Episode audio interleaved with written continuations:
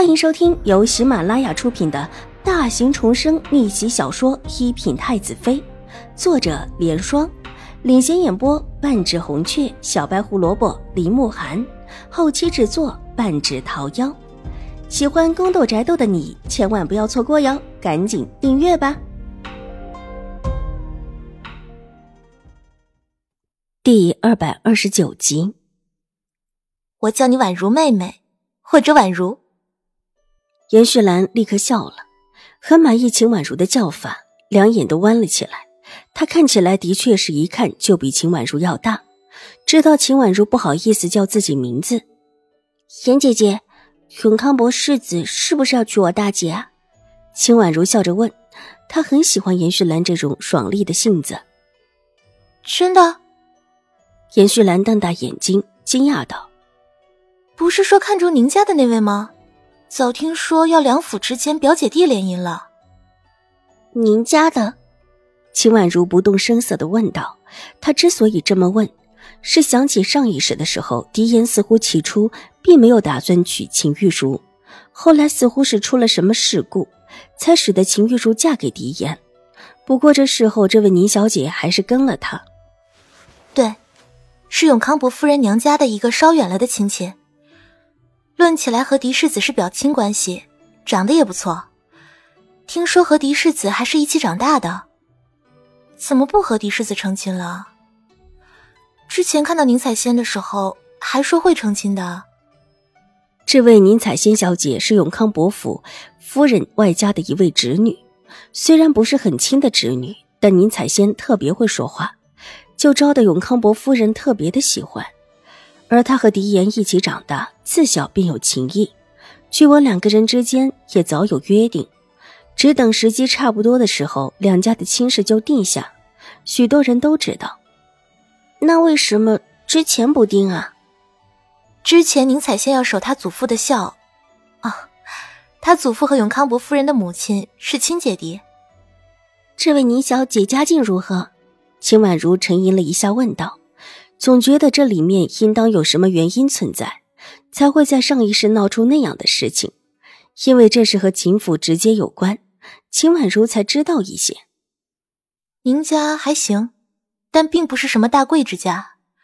凤阳侯府和永康伯府一直都很照应他们家。他的父亲是一个小官吏罢了，平时就是一个会装的，稍稍一点不好就闹腾的不行。不过永康伯世子倒是挺吃这一套的。不过以永康伯世子这样的，估计是个长得稍好的，他都会怜香惜玉。前面的话说完，严旭兰又恶意的补充了一句，说完笑了起来。秦婉如抿了抿唇，也笑了起来。对于熟悉狄言的人来说，还真就是那么一回事。估计长得漂亮的他都喜欢，对女子最怜香惜玉了。你们府上真的要和永康伯父联姻？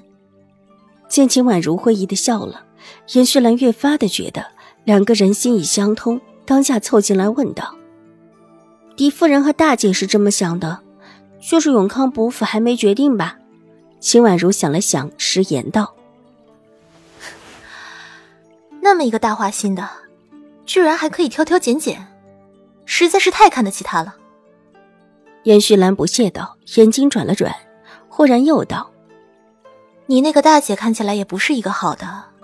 之前她身边的下人到处说你的坏话，说你勾搭了家里替她定的夫婿，之后又闹着不要，弄得整个秦府都跟着你丢脸什么的。”严雪兰本来是不知道这事儿的，在看到路上那一幕之后，才找到几位交好的小姐去问。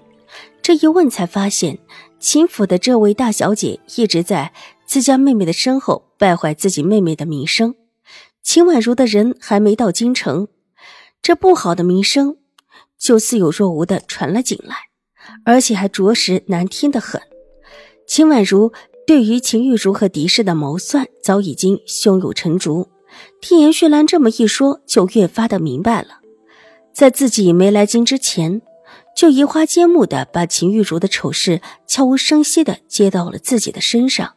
想来个先入为主，以后就算江州的一些不好的传言传过来，谁真谁假就分不清楚了。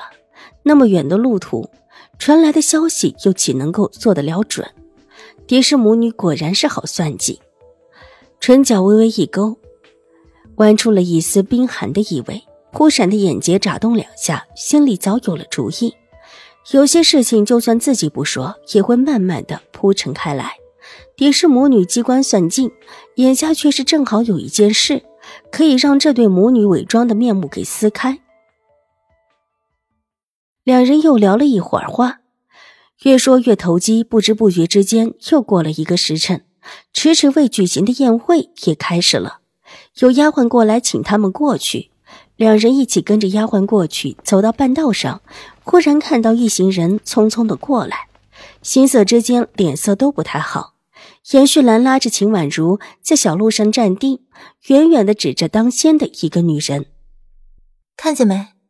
这就是现在的这位新国公夫人。”听他这么一说，秦婉如的目光也转向了这群人中当先的女子脸上。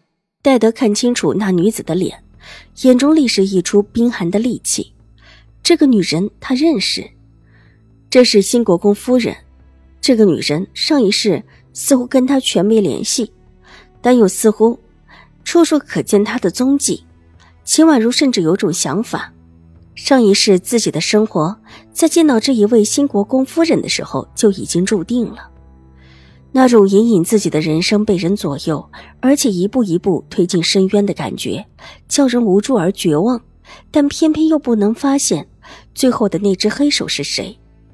想不到，居然在这里重建了新国公夫人，比上一世提前了许多。上一世，自己没有机会参加瑞安大长公主的宴会，所以也没有在宴会上见到新国公夫人。上一世一些看不透的事情，现在却突然之间变得清晰了。这个女人很危险，这是两世得出的结论。本集播讲完毕，下集更精彩，千万不要错过哟。